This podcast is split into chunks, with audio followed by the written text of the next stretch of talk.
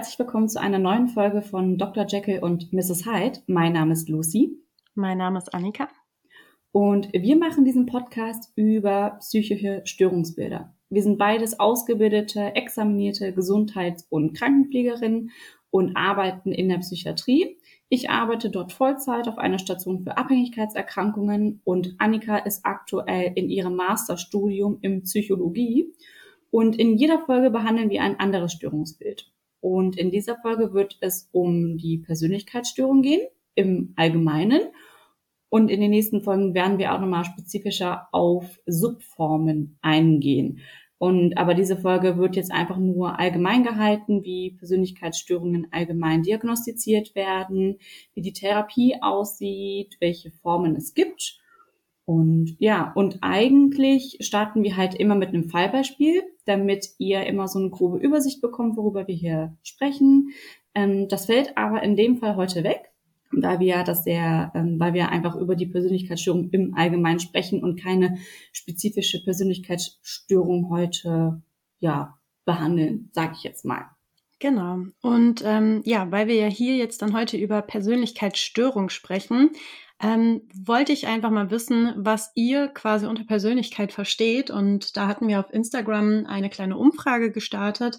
Und ähm, ja, ich glaube, damit fange ich gerade einfach erstmal an und sage dann, wie man es quasi in der Psychologie versteht oder was man unter Persönlichkeit versteht.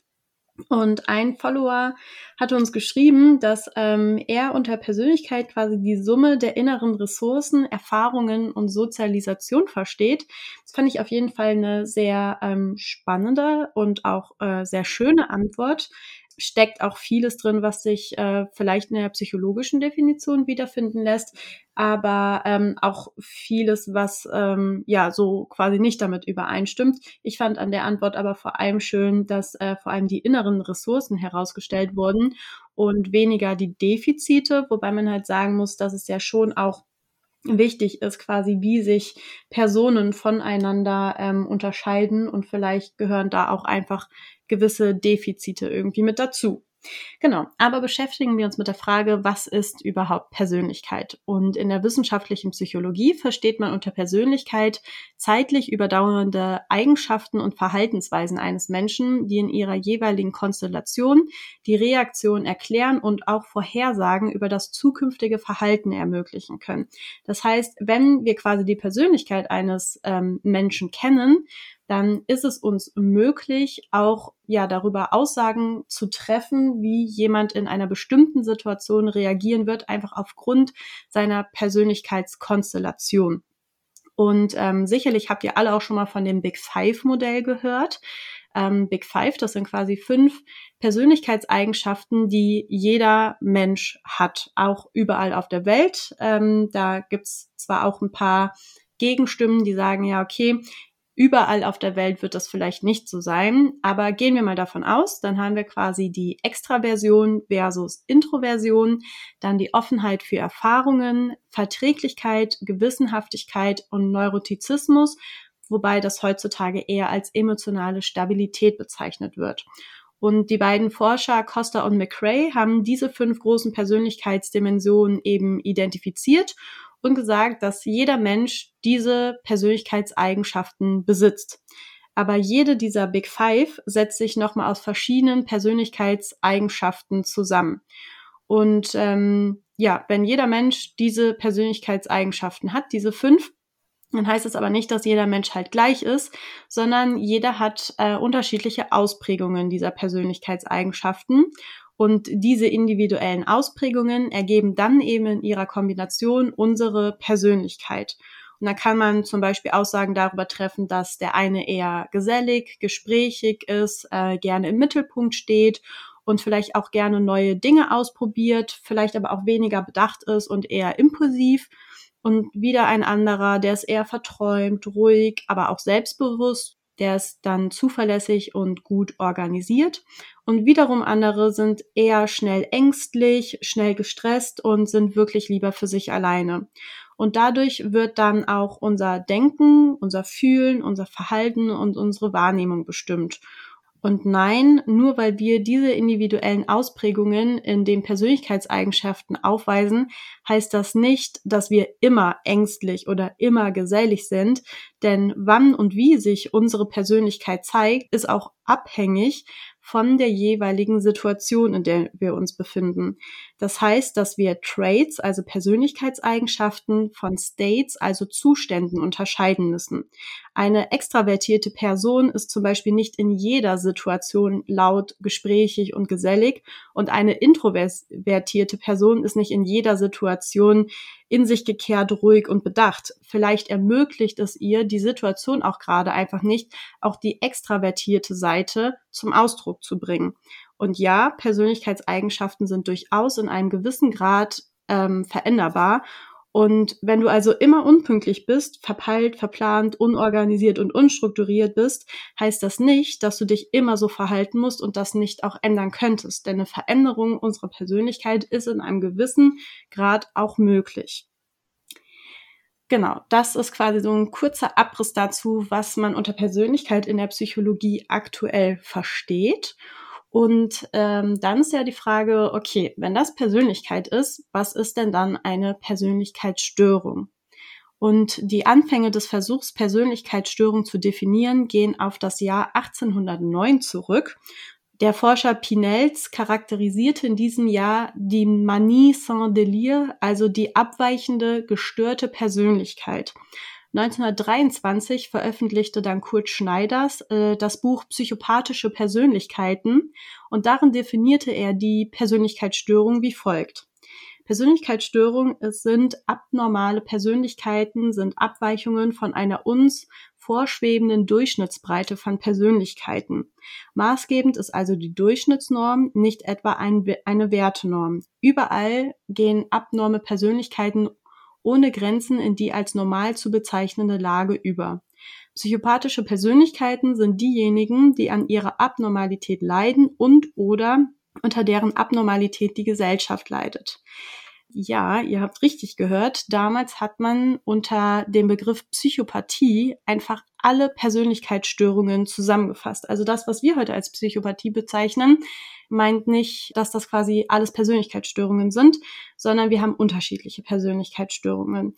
Und der Begriff der Psychopathie wurde dann ähm, ja entstigmatisiert, zumindest war es ein Versuch der Entstigmatisierung, so dass man dann eben aus der Psychopathie 1980 die Persönlichkeitsstörung gemacht hat. Und die Mehrzahl der Kriterien, die Pinels und Schneiders damals als Diagnosekriterien quasi aufgestellt haben, die finden wir auch heute wieder. Und wir benutzen ja in Deutschland ähm, verpflichtend den äh, oder das ICD-10 und in Amerika gibt es den DSM-5. Und in beiden gibt es ähm, sechs allgemeine Kriterien, die sogenannten G-Kriterien, die erstmal zutreffen müssen, bevor man überhaupt eine differenzierte Persönlichkeitsstörung diagnostizieren kann, also die Erscheinungsform dann feststellen kann. Und die Diagnosen werden in dem Kapitel F6 Persönlichkeits- und Verhaltensstörungen geführt.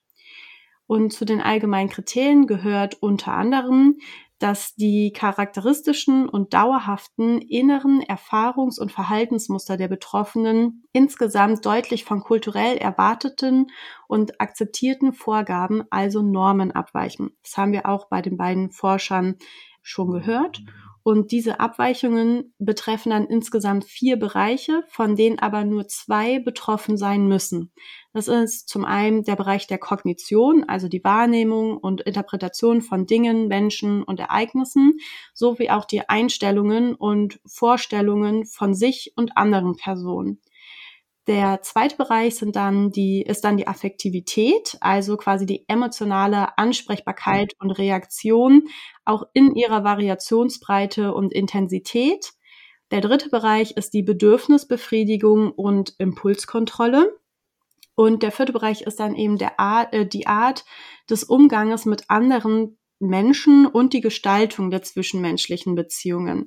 Das ist also Kriterium eins, was definitiv zutreffen muss. Das zweite Kriterium ist dann, dass die Ausprägung dieser Abweichungen so stark ausgeprägt sind, dass das resultierende Verhalten in persönlichen und sozialen Situationen, wie zum Beispiel Partnerschaft, Beruf oder Freundschaft, sehr unflexibel ist, unangepasst und auch unzweckmäßig ist. Das dritte Kriterium ist, dass dann ein persönlicher Leidensdruck herrscht oder eben das soziale Umfeld unter dem Verhalten der Person leidet. Das ähm, vierte Kriterium ist dann, dass die Abweichungen im späten Kindesalter oder spätestens in der Jugend begonnen haben müssen und dass sie von langer Dauer und stabil sind.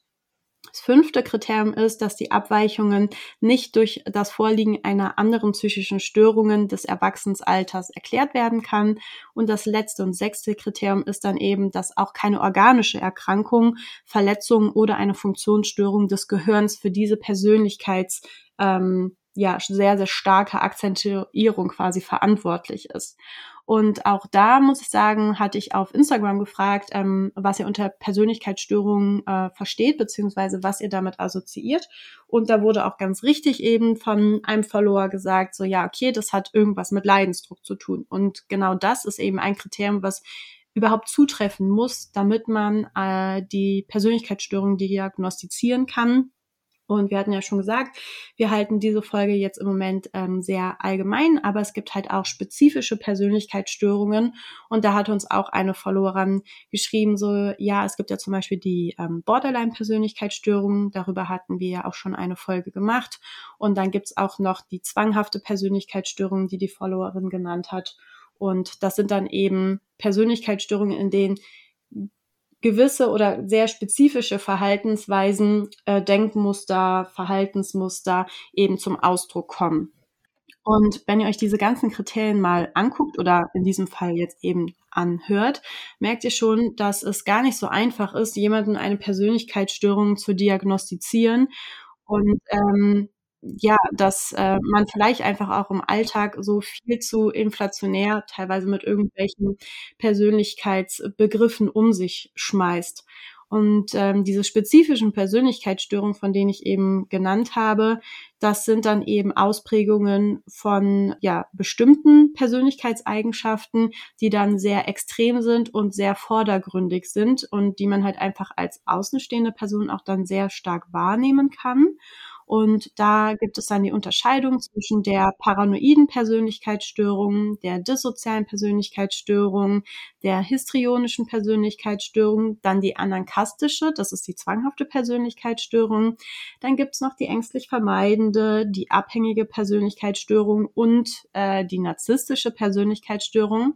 Wobei man sagen muss, dass gerade bei der narzisstischen Persönlichkeitsstörung diese gar nicht als eigenständige Diagnose im ICD-10 ähm, auftaucht und äh, auch nicht im ICD-11 auftauchen wird, ähm, sondern die wird halt unter der, ja sagen wir, Restkategorie der sonstigen Persönlichkeitsstörungen geführt. Und das aus dem Grund, dass die Kriterien einfach viel zu ungenau sind, weil man muss sich vorstellen, dass ähm, ICD-10 als auch DSM ist so aufgebaut, dass die Kriterien dazu geeignet sein sollten, zwischen quasi erkrankten und nicht erkrankten Personen zu unterscheiden. Und Persönlichkeit ist halt ein Kontinuum.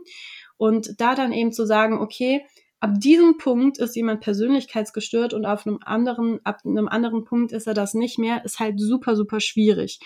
Und das ist auch ein Anliegen, was ich mit dieser Folge habe, dass man genau dafür sensibilisiert wird. So, also, dass zum Beispiel nicht jeder, der sich irgendwie häufig egoistisch verhält, selbstbewusst wirkt und ähm, auf die Bedürfnisbefriedigung ausgerichtet ist, ist ein Narzisst oder eine Narzisstin. Denn wenn wir uns eben an die Definition auch vom Anfang erinnern, ist es so, dass ja jeder von uns auch narzisstische, psychopathische, emotional instabile Persönlichkeitseigenschaften in sich trägt. Nur ist eben die Ausprägung bei uns nicht so extrem wie bei Personen, wo man sagen würde, okay, die sind jetzt an dieser Persönlichkeitsstörung erkrankt. Aber dafür möchte ich wirklich sensibilisieren. Also jeder von uns ist auch, kann auch irgendwie ein Narzisst zum Beispiel sein oder eine Narzisstin. Und ja, vielleicht ist das dem einen oder anderen gar nicht so bewusst gewesen. Und auch das ist ein Punkt, der im ICD-11 nämlich ähm, sehr stark aufgenommen wird. Da wird nämlich diese ganze Kategorisierung von, das ist die Persönlichkeitsstörung, das ist äh, eine andere Persönlichkeitsstörung, ist da nämlich aufgehoben. Ähm, es gibt nämlich nur noch eine Persönlichkeitsstörung, die definiert wird. Und dann kann man eben sagen, okay, es liegt eine Persönlichkeitsstörung vor, aber das geht in die und die Richtung. Und dann kann man sagen, okay, es ähm, häufen sich irgendwie Symptome einer ähm, ja, emotional instabilen Persönlichkeitsstörung, wobei das eine Ausnahme ist, die ist nämlich als einzige Persönlichkeitsstörung ähm, noch weiterhin geführt, dass die so benannt wird. Aber man sagt dann eben, okay, es liegt eine Persönlichkeitsstörung vor und das liegt im Bereich des zwanghaften Verhaltens. Man nennt es aber nicht mehr zwanghafte Persönlichkeitsstörung, weil eben ja auch andere Persönlichkeitseigenschaften vorhanden und auch ausgeprägt sind. Genau, das war es dann jetzt erstmal zum Abriss. Was ist Persönlichkeit und was ist dann eine Persönlichkeitsstörung? Genau. Und neben dem ICD-10 gibt es ja auch noch das DSM-5, worüber Annika ja auch gerade schon gesprochen hat. Und in jeder Folge gehen wir halt auch immer kurz auf die Unterschiede ein zu den beiden ja, Diagnosekatalogen. Im Prinzip sind die Kriterien für eine Persönlichkeitsstörung im ICD-10 als auch im DSM-5 genau dieselben. Es gibt nur ein paar wenige Unterschiede. Und im DSM-5 werden die Persönlichkeitsstörungen in drei Hauptgruppen unterteilt, die man auch Cluster nennt. Da haben wir einmal das Cluster A. Und zusammengefasst kann man sagen, dass hier die schizophrenie-nahen Persönlichkeitsstörungen umfasst sind. Betroffene in diesem Cluster wirken misstrauisch, sonderbar, exzentrisch und auch oftmals eher gefühlskalt und affektarm und sind auch eher rückzügig. Und so fallen nach DSM-5 die paranoide Persönlichkeitsstörung, die schizoide und die schizotypische Persönlichkeitsstörung unter dieses Cluster. Dann haben wir noch das Cluster B. Und bei dem Cluster B sind die Merkmale eher dramatisch, emotional, launisch und impulsiv. Und Betroffene haben oftmals ein geringes Selbstwertgefühl und haben oftmals Probleme in zwischenmenschlichen Beziehungen und hierunter fallen beispielsweise die Borderline-Persönlichkeitsstörungen, worüber wir ja auch schon mal eine ganze Folge gemacht haben, die histrionische Persönlichkeitsstörung, die antisoziale und die narzisstische Persönlichkeitsstörung. Und dann haben wir auch noch das Cluster C. Und in dieser Hauptgruppe finden sich Persönlichkeitsstörungen mit dem Hauptmerkmalen aus dem Bereich der Angststörung wieder. Und Merkmale sind hierbei Unsicherheiten, Ängste, das Gefühl von Hilflosigkeit und Abhängigkeit, starke Trennungsängste und Betroffene sind schnell verletzbar durch Kritik und Ablehnung. Und hierzu gehören dann die vermeidende, die dependente und die zwanghafte und sowie die passiv-aggressive Persönlichkeitsstörung. Und weitere Unterschiede sind beispielsweise, dass es in DSM-10 Subtypen der Persönlichkeitsstörungen gibt ähm, Im ICD-10 sind es beispielsweise nur acht. Und da gibt es auch noch ein weiteres Kriterium, und zwar, die bezieht sich dann auf Personen, die minderjährig sind. Und zwar ist es so bei Minderjährigen, da müssen die Persönlichkeitszüge mindestens ein Jahr andauern, bevor der Person unter 18 Jahren eine Persönlichkeitsstörung diagnostiziert werden kann. Und wie auch in jeder Folge gehen wir auf die epidemiologischen Fakten ein. Und die Häufigkeit von Persönlichkeitsstörungen ist nur begrenzt erforscht und deswegen kann man keine genauen Angaben machen. Und die Angaben, die es gibt, die sind auch sehr, sehr schwankend. In Deutschland wurde bisher nur eine einzige Studie durchgeführt und nach der leiden etwa 9,4 Prozent der Gesamtbevölkerung an einer Persönlichkeitsstörung. Und dabei ist die am häufigsten diagnostizierte Persönlichkeitsstörung die der Ängstlichen und die paranoide und die schizoide Persönlichkeitsstörung dagegen die seltenste. Zudem hat man in Studien und Untersuchungen herausgefunden, dass eine hohe Komorbidität zu anderen psychischen Störungsbildern besteht. Und dabei hat die Borderline-Persönlichkeitsstörung mit circa 85 Prozent am höchsten abgeschnitten. Also die Persönlichkeitsstörung, wo die meisten Komorbiditäten festgestellt worden sind. Und die schizoide Persönlichkeitsstörung hat dabei die niedrigsten. Und eine Persönlichkeitsstörung darf auch bei Minderjährigen diagnostiziert werden.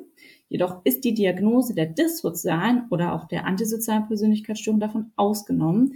Sie darf nicht vor dem 18. Lebensjahr gestellt werden, was damit begründet wird, ähm, dass Kinder und Jugendliche noch eine starke Entwicklung durchlaufen und dabei noch eine deutliche Veränderung entstehen könnten. Und ob Männer oder Frauen häufiger von einer Persönlichkeitsstörung betroffen sind, ist aktuell nicht ganz klar, ähm, ja, da das Wissen darüber noch recht lückenhaft ist. Auf der einen Seite weisen Studien darauf hin, dass Persönlichkeitsstörungen bei Männern und Frauen gleichermaßen auftreten. Andere Studien sagen aber jedoch, dass eine Persönlichkeitsstörung signifikant eher bei Männern häufiger vorkommt. Und jedoch gibt es auch eine deutliche Geschlechterverteilung bezüglich der Subtypen. Und die haben auch wiederum Studien übereinstimmend gezeigt, dass 80 Prozent der Menschen mit einer dissozialen Persönlichkeitsstörung Männer sind und bis zu 80 Prozent der Frauen haben eine Borderline-Persönlichkeitsstörung. Und bei der Borderline-Persönlichkeitsstörung selbst werden häufiger Frauen mit dem instabilen Typus diagnostiziert, wohingegen Männer häufiger eher mit dem impulsiven Typus zugeordnet werden. Vielleicht nochmal kurz für die Leute, die die Folge über die Borderline-Persönlichkeitsstörung noch nicht gehört haben oder nochmal kurz zur Auffrischung. Die Borderline-Persönlichkeitsstörung wird nochmal in zwei Typen unterteilt. Einmal halt in den instabilen Typus und einmal den impulsiven Typus.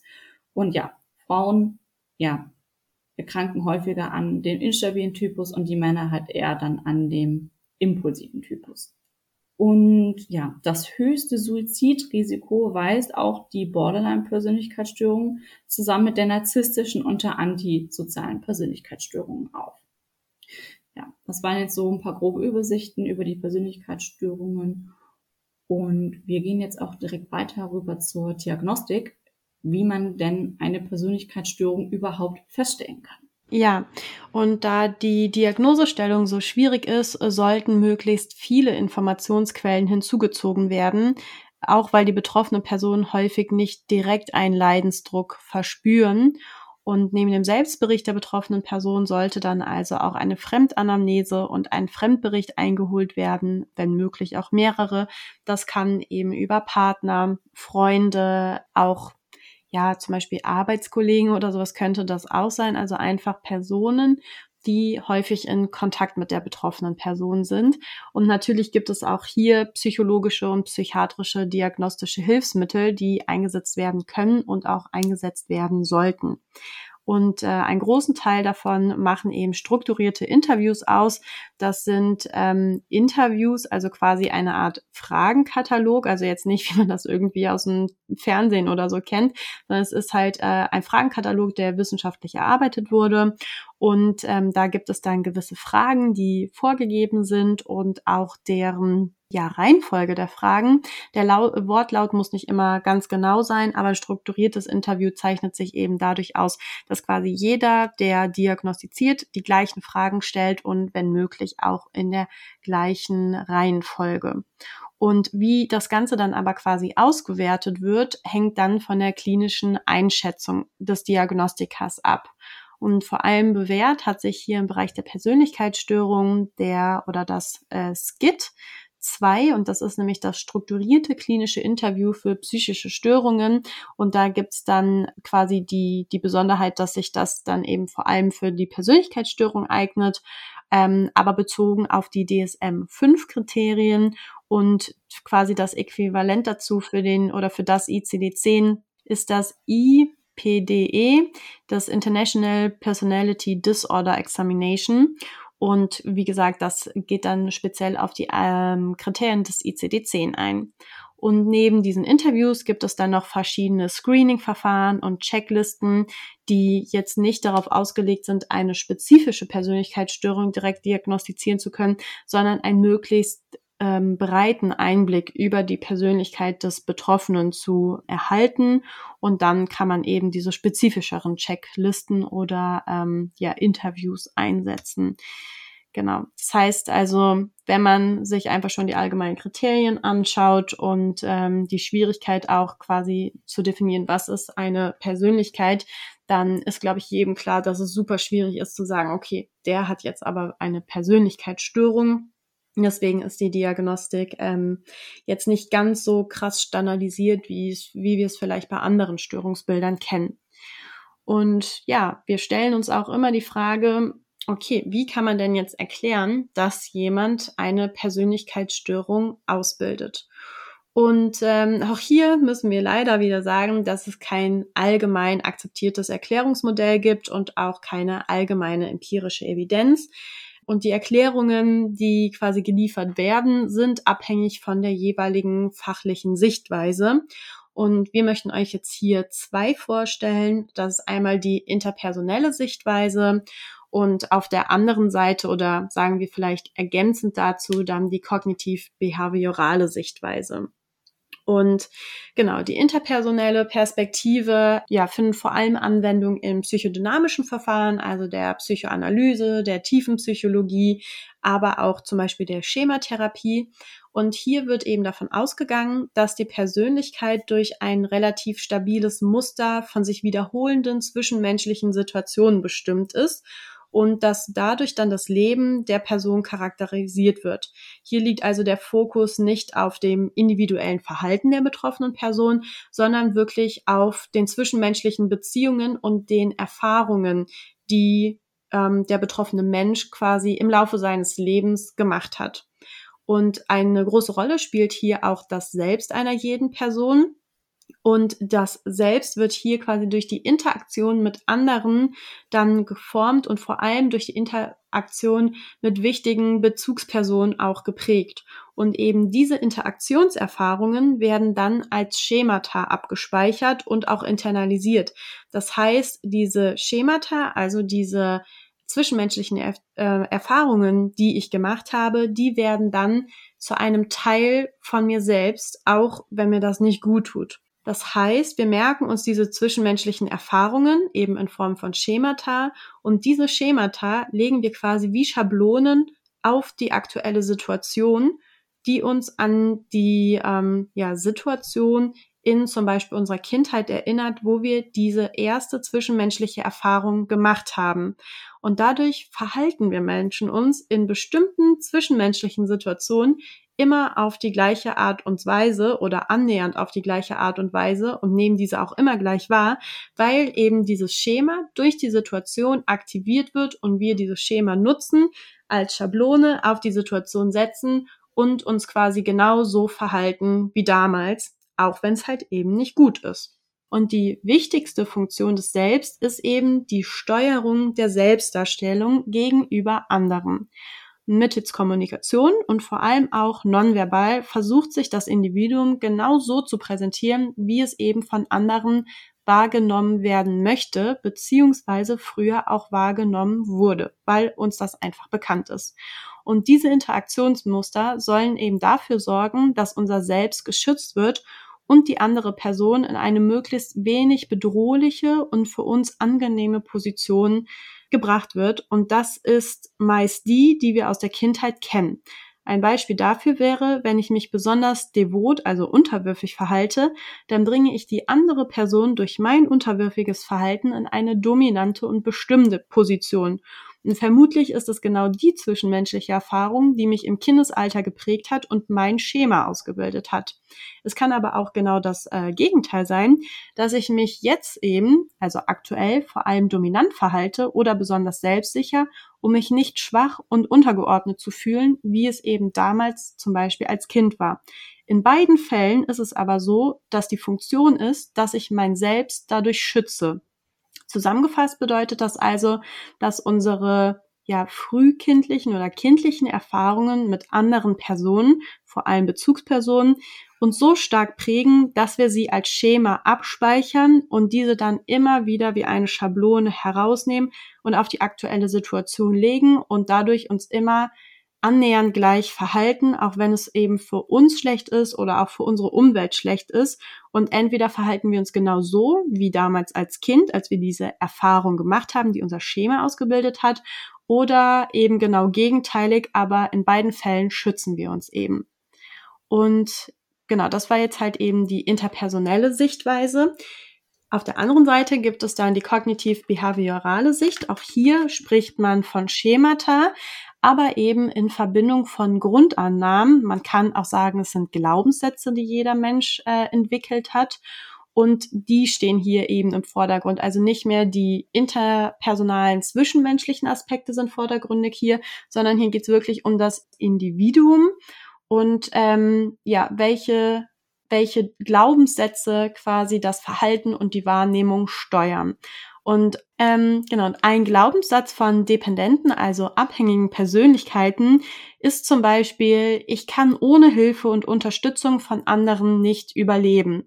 Und entsprechend dieses Glaubenssatzes wird die Umwelt dann wahrgenommen und auch interpretiert.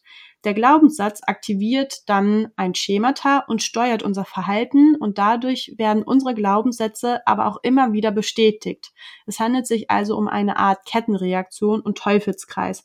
Und dadurch kommt es aber auch zu sich wiederholenden Schwierigkeiten in sozialen Kontexten, welche die jeweiligen Schwierigkeiten der Persönlichkeit eben charakterisieren.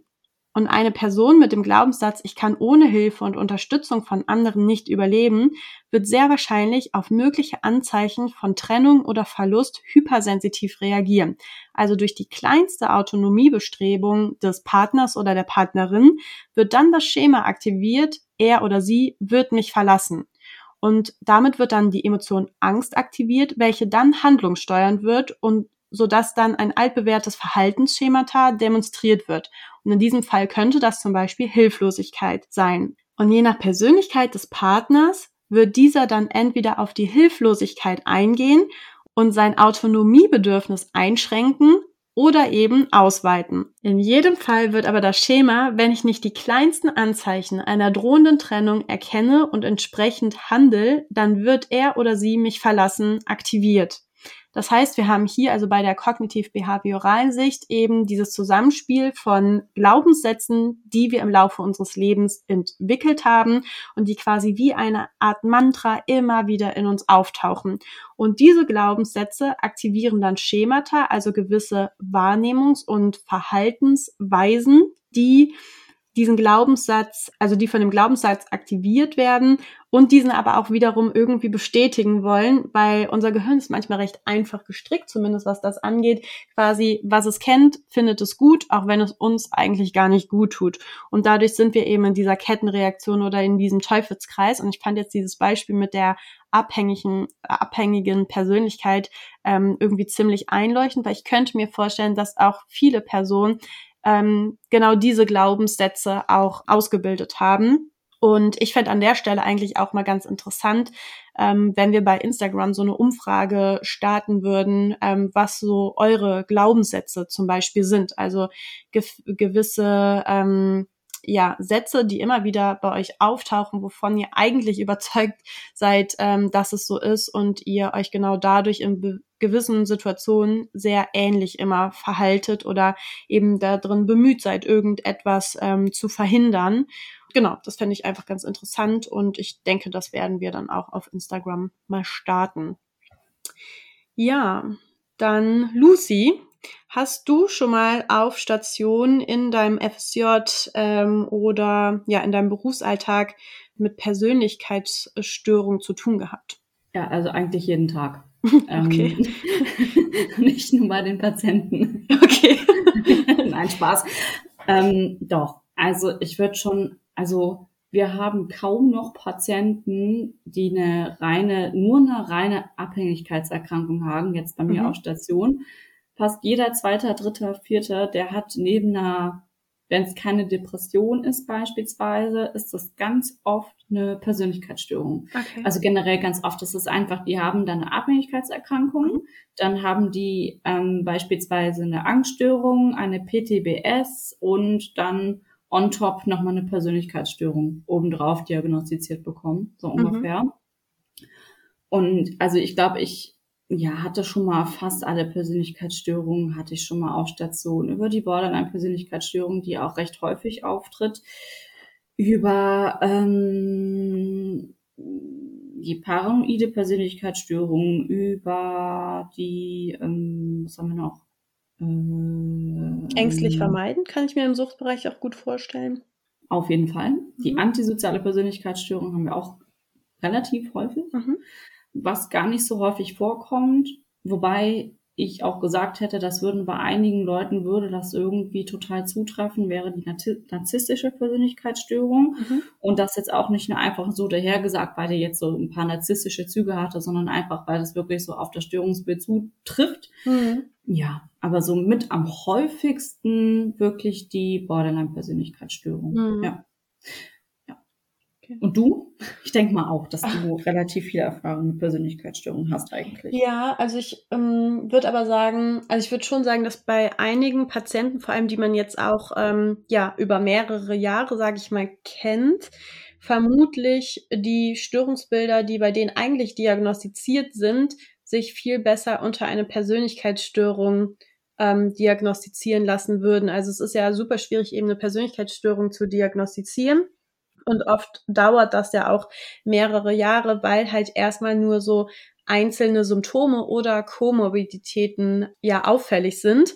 Und also es ist ja auch nicht so, dass jemand quasi sich in der Aufnahme irgendwie vorstellt und dann wird gesagt, so hier, Stempel drauf, du hast eine Persönlichkeitsstörung, sondern es müssen ja erstmal wirklich die Symptome erfasst werden. Und ich glaube, dass bei vielen dann, dass äh, die einzelnen Symptome weiter fortgeführt werden, aber eigentlich würde es zum Beispiel eine Persönlichkeitsstörung ganz gut diagnostizieren. Also ganz oft habe ich das gesehen bei ähm, eben der Borderline-Persönlichkeitsstörung, dass ähm, vorher die PatientInnen irgendwie eine Essstörung diagnostiziert hatten, äh, suizidales Syndrom, Depression, auch eine Panikstörung und äh, dann irgendwann aufgefallen ist, hm, okay, wenn man sich das alles mal zusammen anguckt, ähm, vielleicht liegt dahinter wirklich eine emotional instabile Persönlichkeitsstruktur. Und dass es halt dann eigentlich eine Störung der Persönlichkeit ist. Ähm, und was ich damit da sagen möchte, ist, dass ich schon denke, dass viele Personen mit einer Persönlichkeitsstörung oder sagen wir vielleicht eher einer Akzentuierung auch bei uns auf Station sind. Aber nicht jeder von denen hat die ähm, diagnostiziert bekommen. Außer es ist eben so, ähm, gut erkennbar, wie zum Beispiel bei einer Borderline-Persönlichkeitsstörung. Aber gerade bei der narzisstischen Persönlichkeitsstörung ist das ja wirklich ziemlich schwierig. Und ich finde, oder das würde ich kritisieren, dass halt gerade so in den Medien unheimlich oft immer so gesagt wird oder auch so im Bekanntenkreis, muss ich ehrlich sagen, dass wirklich oft äh, mit der Bezeichnung Narzisst oder Narzisstin um eingeworfen wird.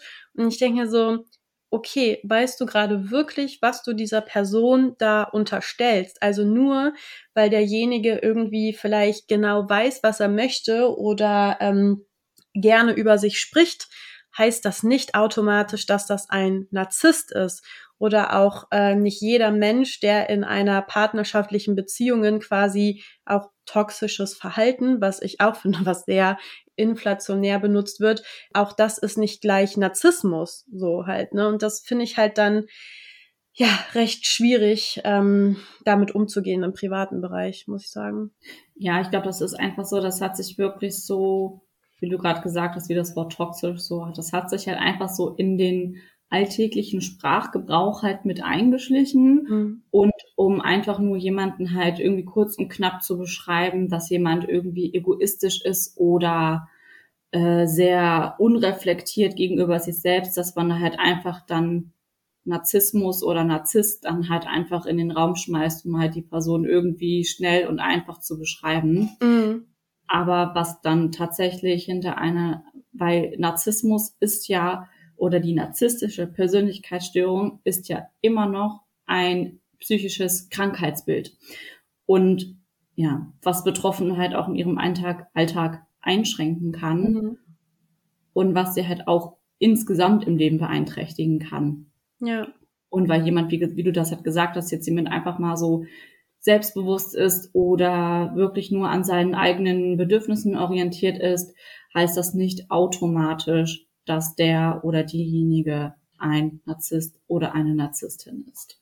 Ja, und auch da muss man ja sagen, so im ICD-10 zum Beispiel und dann ja auch im ICD-11 äh, gibt es ja die narzisstische Persönlichkeitsstörung als eigenständiges ähm, Störungsbild gar nicht. Also es ist ja so ungenau, die Kriterien, dass das halt wirklich in dieser Restkategorie ähm, verweilt. Und ja, das finde ich ist auch nochmal so was, man sagen muss, okay, es ist nicht so einfach zu sagen, das ist ein Narzisst und das ist kein Narzisst halt, ne? Ja. Mhm. Ja, genau. Also was, was würdest du denn auch sagen? Was ist denn so auch bei dir so die häufigste Persönlichkeitsstörung, mit der du so die meisten Berührungspunkte hast? Ist das so auch Borderline-Persönlichkeitsstörung oder? Ja, ja, doch. Ja? Also ich glaube, also ich würde definitiv sagen, dass die Borderline-Persönlichkeitsstörung, die ich am häufigsten ähm, in der Klinik erlebt habe, auch eigentlich überwiegend vom äh, instabilen Typus, äh, also den ähm, impulsiven Typus, habe ich, glaube ich, nur zweimal in acht Jahren die Diagnose gelesen.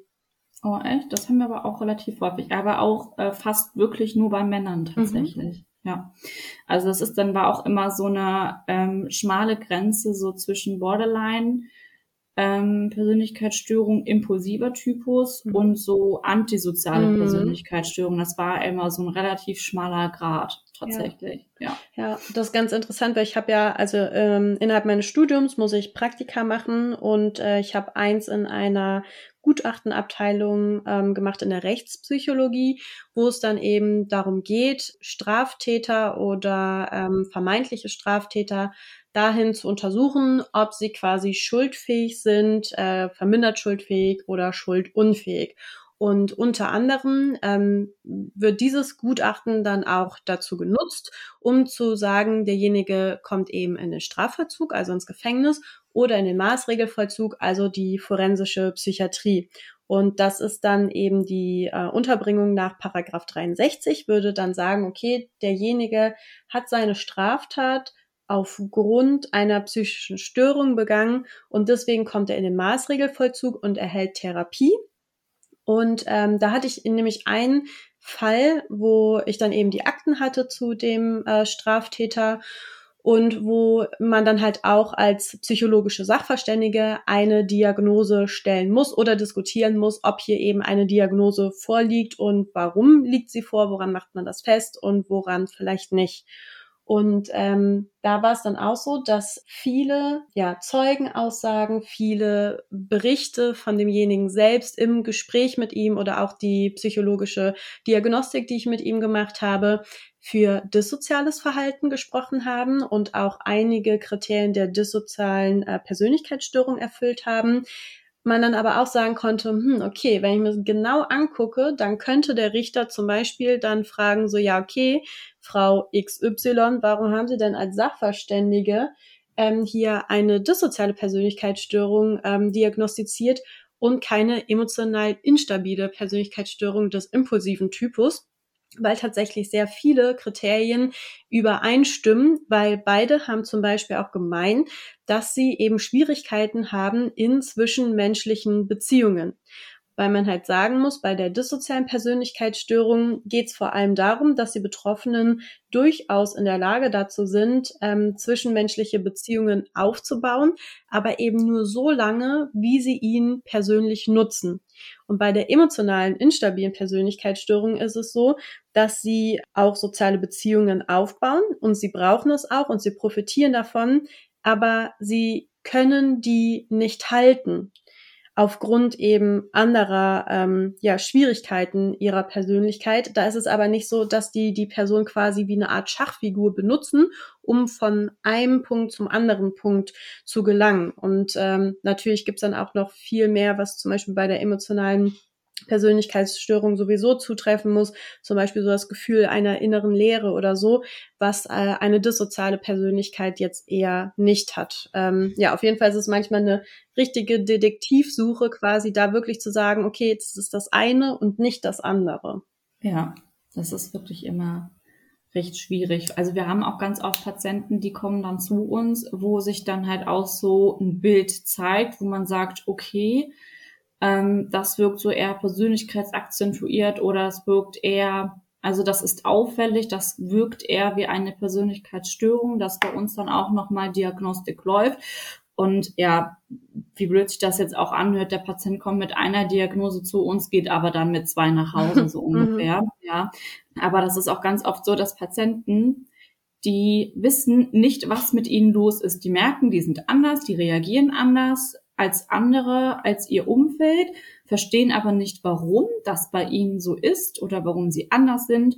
Und dann kommen die beispielsweise dann zu uns und dann erklärt man, okay, sie haben vielleicht ähm, Anzeichen einer so und so Persönlichkeitsstörung, weil sie weisen die sind diese Merkmale, die sind diese Verhaltensweisen auf. Das könnte man mal näher untersuchen. Und alleine schon, dass man weiß, okay, ich habe da eine Persönlichkeitsstörung, ich weiche da von der Norm ab.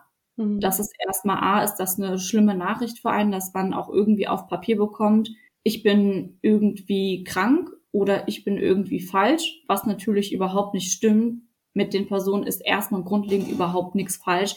Es ist einfach nur etwas, was vorliegt, was andere halt nicht haben. Halt mhm. wirklich, das, das beginnt auch oftmals dann schon in der Kindheit. Und wenn die Leute dann aber wissen, okay, ich habe das und das, aber ich kann das und das dafür tun. Mhm. Und das hilft dann auch oftmals. Also nur weil man eine Persönlichkeitsstörung diagnostiziert bekommen hat, bedeutet das nicht, dass man weiß ich, ja, schlechter ist als andere, dass man minderwertiger ist als andere, dass man anstrengender ist als andere. Das heißt es grundlegend auch nicht. Genau, und das heißt auch nicht, dass das nicht veränderbar wäre. Genau. Ja, das macht einem zu keinem schlechteren Menschen. Nix, gar nichts. Mhm. Hast du denn so eine, so eine krasse Geschichte, die dir sofort in den Kopf kommt? Jemanden, wo du sagst, okay, da war die Persönlichkeitsstörung im Vordergrund irgendwie, wo du sagst, oh, das ist mir, das ist mir direkt hängen geblieben im Kopf.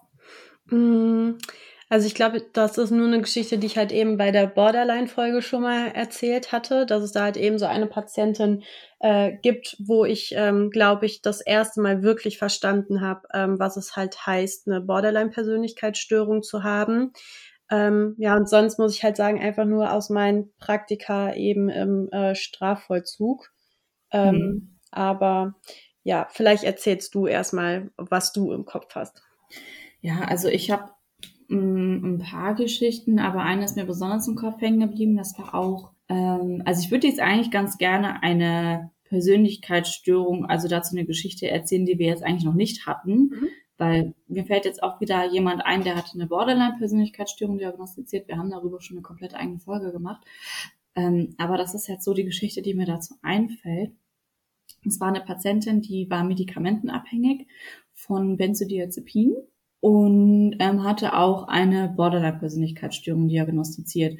Und die war im Kontakt, war die auch recht schwierig, ganz besonders auch Frauen gegenüber. Ähm, die konnte auch eher besser mit Männern als mit Frauen. Mhm. Die war ganz lange bei uns. Und dann, ja, wir hatten immer wieder das Problem, die hat sich nicht an die Stationsregeln gehalten, die hat ihre Ausgänge überzogen und ähm, die hatte auch die, eine Chefarztbehandlung und hat sich so darauf ausgeruht, dass sie eine Chefarztbehandlung hat und hat dann auch automatisch gesagt, ich habe die Chefarztbehandlung, im Prinzip tan tanzt ihr nach meiner Pfeife. Mhm. Und die war auch so tief in ihrem Störungsbild drinne, nicht nur in Form der Abhängigkeit, also das war auch so ein bisschen zusammenhängend. Aber die hat, äh, während die bei uns den Entzug gemacht hat, hat die trotzdem immer weiter konsumiert.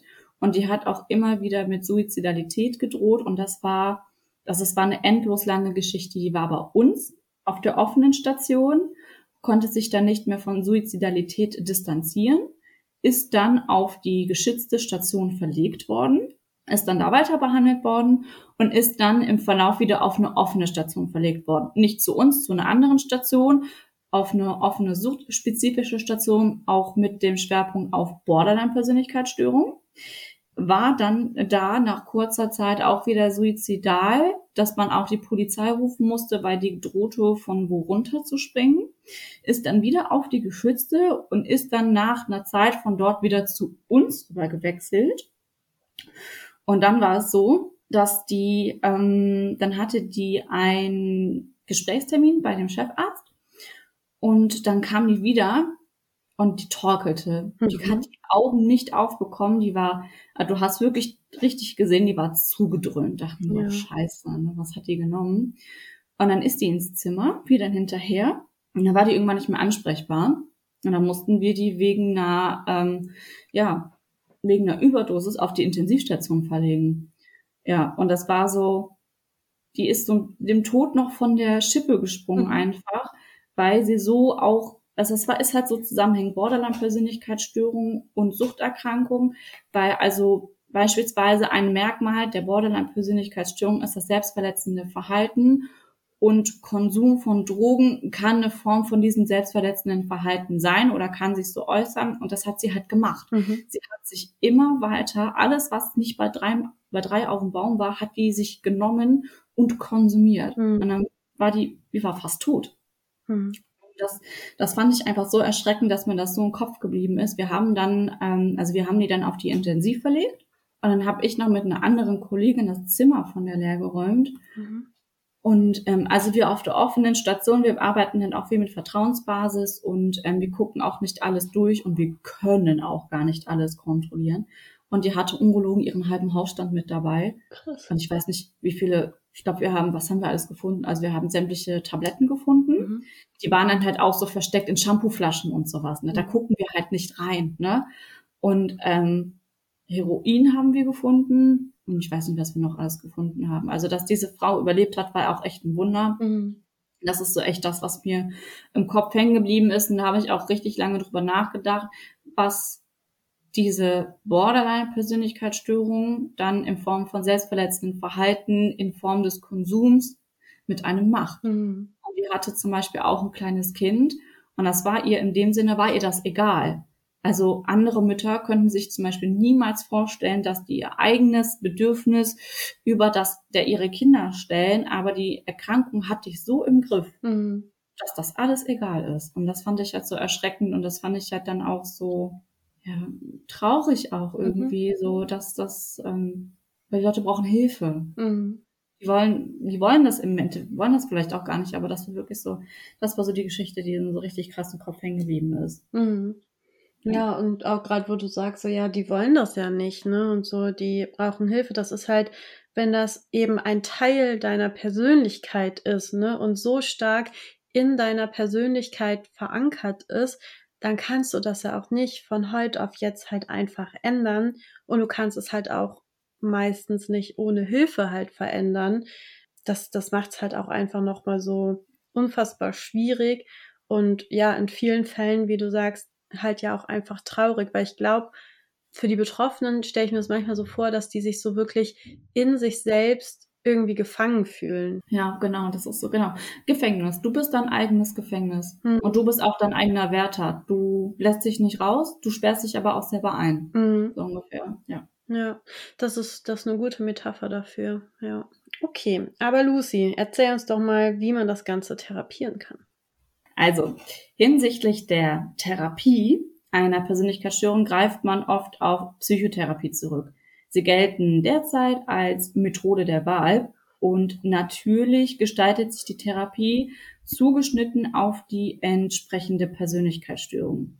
So ist beispielsweise die dialektisch-behaviorale Therapie ein zugeschnittenes Therapieverfahren halt für die Borderline-Persönlichkeitsstörung worüber wir in Folge 8 bereits ausführlich gesprochen haben. Und es gibt einige Strukturmerkmale für die Therapie einer Persönlichkeitsstörung im Allgemeinen, wie zum Beispiel einmal die Diagnostik und die Therapievereinbarung, dann der Aufbau einer therapeutischen Beziehung, die Verbesserung der psychosozialen Kompetenzen, die Strukturierung des sozialen Umfelds, die Bearbeitung dysfunktionaler Ziele oder Verhaltensmuster und die Generalisierung des Erlernten im sozialen Umfeld.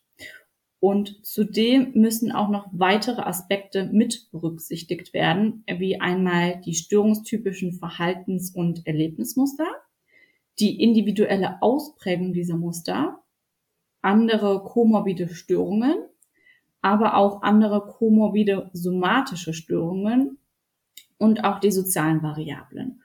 Und daneben müssen auch noch weitere Sachen berücksichtigt werden und auch geklärt werden, wie halt einmal ist der oder die Patientin zum Behandlungszeitpunkt suizidal, beherrschen die Patienten eine ausreichende Kontrolle über ihr Verhalten, aber auch ob Komorbiditäten wie beispielsweise eine Anorexie besteht oder ein Zustand des körperlichen Entzugs bei Alkohol- und Drogenabhängigkeit, was die Behandlung halt beeinträchtigen könnte und an dem aktuellen Zustand des Patienten gestaltet sich dann entsprechend der Behandlungsfokus. Und an oberster Stelle steht natürlich immer die akute Suizidalität oder gegebenenfalls auch die Fremdgefährdung, die dann primär erstmal bearbeitet werden muss. An zweiter Stelle stehen dann Verhaltensmuster, entsprechend zugeschnitten der Persönlichkeitsstörungen, die das Aufrechterhalten der Therapie oder halt deren Fortschritte gefährden könnte. Und an dritter Stelle stehen dann Phänomene im Vordergrund, die aus Störungen der Verhaltenskontrolle resultieren. Dabei sind insbesondere Verhaltensweise zu berücksichtigen, die den Patienten daran hindern, überhaupt therapeutische Lernprozesse zu erfahren oder ein Problemverhalten, das schwere Krisen aufrechterhält oder fördert und beispielsweise wären das aggressive Durchbrüche, kriminelles Verhalten oder Substanzmissbrauch, aber auch schwere dissoziative Zustände oder auch eine schwere Anorexie. Und an vierter Stelle stehen Störungen des emotionalen Erlebens. Hierbei ist der Patient zwar in der Lage, seine Handlungen zu kontrollieren, Jedoch bestehen starke negative Emotionen und auch Verhaltensmuster, die eingesetzt werden, um eben solche negativen Emotionen zu vermeiden. Beispielsweise wäre es das selbstverletzende Verhalten im Rahmen einer Borderline-Persönlichkeitsstörung. Heißt, ein Patient ähm, ja, begeht halt selbstverletzendes Verhalten, um emotionalen Stress abzubauen. Und an fünfter Stelle stehen dann Probleme der Selbstverwirklichung und der Alltagsbewältigung. Ja, also das sind erstmal nur die Rahmenbedingungen, bevor man ins Wesentliche geht. Ähm, und ja, ist dann der Behandlungsfokus erstmal definiert, so ist der nächste Schritt eine genaue Problemanalyse und dabei sollten folgende Aspekte beleuchtet werden. Einmal sind das die externen Bedingungen, die dabei beleuchtet werden, denn Menschen mit einer Persönlichkeitsstörung funktionieren oftmals gut in einem für sie passenden und konstanten Umfeld Kommt es jedoch zu Veränderungen der Lebensumstände, und das kann manchmal auch nur eine Kleinigkeit sein, kann das zu Überforderungen führen. Dann haben wir weiter die akzentuierte Wahrnehmung und Interpretation des Patienten. Und dabei geht es darum, dass Betroffene oftmals auf Situationen oder Ereignisse eine verzerrte Wahrnehmung haben. Es ja, besteht oftmals eine Fehlinterpretation. Und weiter haben wir dann das akzentuierte Denk-, Erlebnis- und Beziehungsmuster des Patienten. Dann noch akzentuierte Handlungstendenzen und das Verhaltensrepertoire. Dann manifeste Verhaltens- und Interaktionsmuster. Und zuletzt Reaktionen des sozialen Umfelds. Weiter spielt auch die Psychoedukation eine wichtige Rolle. Von dieser Therapieform haben wir schon mehrmals gesprochen. Und ja, sie ist der Versuch, den Betroffenen, aber auch den Angehörigen das Störungsbild näher zu bringen und auch verständlich zu machen. Weiter gibt es noch die Psychopharmakotherapie, wobei sich die Einsatzmöglichkeiten in drei Bereichen aufteilen lässt.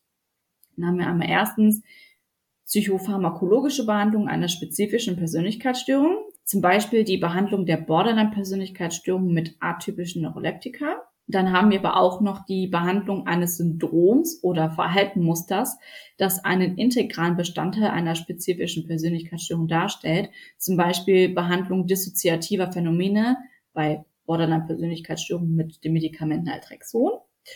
Und zuletzt haben wir auch noch die medikamentöse Behandlung assoziierte Erkrankungen oder Störungen, die nicht per Definition Bestandteil einer Persönlichkeitsstörung sind. Das sind beispielsweise ähm, ja Personen mit einer Borderline-Persönlichkeitsstörung und dann dabei die Therapie der depressiven Episoden. Also Fazit im Prinzip, die Psychotherapie einer Persönlichkeitsstörung ist in der Regel eine mehrdimensionale und mehrstufige Therapie, deren ja, Behandlungsziele in Abhängigkeit von den im Vordergrund stehenden Problemen gestuft zu setzen sind – die Strukturmerkmale der Therapie lassen sich also so benennen. Also zum einen die Diagnostik und die Therapievereinbarung mit Problem- und Bedingungsanalyse. Weiter haben wir auch noch die Kommunikation der Diagnose und Psychoedukation und dabei geht es halt auch um den Aufbau einer therapeutischen Beziehung und die Verbesserung der psychosozialen Kompetenzen und dann haben wir auch noch die Strukturierung des sozialen Umfelds. Und dabei geht es auch um die Bearbeitung dysfunktionaler Ziele und Verhaltensmuster und die Generalisierung des Erlernten im sozialen Umfeld. Ja, das ist jetzt so die Therapie im Allgemeinen zusammengefasst. Und natürlich ähm, bezieht, also jede Therapie muss entsprechend auf die Persönlichkeitsstörung angepasst werden. Aber das ist jetzt im Groben und Ganzen, wie man im Allgemeinen daran vorgeht. Und zum Schluss gehen wir auch immer noch mal auf die Folgen des entsprechenden Störungsbilds ein. Und gerade bei Persönlichkeitsstörungen haben Betroffene oftmals mit sozialer Ausgrenzung und Isolation zu kämpfen und generell Schwierigkeiten in zwischenmenschlichen Beziehungen, Schwierigkeiten auf dem Arbeitsmarkt, generell ähm, Arbeitslosigkeit oder Fuß auf den ersten Arbeitsmarkt zu fassen. Und je nach Persönlichkeitsstörung auch körperliche Folgen, wie beispielsweise wie da bei der Borderline-Persönlichkeitsstörung, die hier mit als ja, Hauptbeispiel dient heute, ist das ja das selbstverletzende Verhalten, wo auch Narben entstehen können, Entstellungen, je nachdem wie ausgeprägt äh, das selbstverletzende Verhalten halt ist. Und generell kann man halt auch sagen, dass die allgemeine Lebensqualität bei Persönlichkeitsstörungen beeinträchtigt werden kann. Und damit sind wir auch schon wieder an das Ende unserer Folge angelangt. Und wir schließen unsere Folgen immer mit einem Zitat ab. Und das habe ich heute mitgebracht. Du bist dein eigener Wärter, zeitgleich aber auch dein eigenes Gefängnis. Du musst dir selbst entkommen, um ausbrechen zu können. Zitat Ende.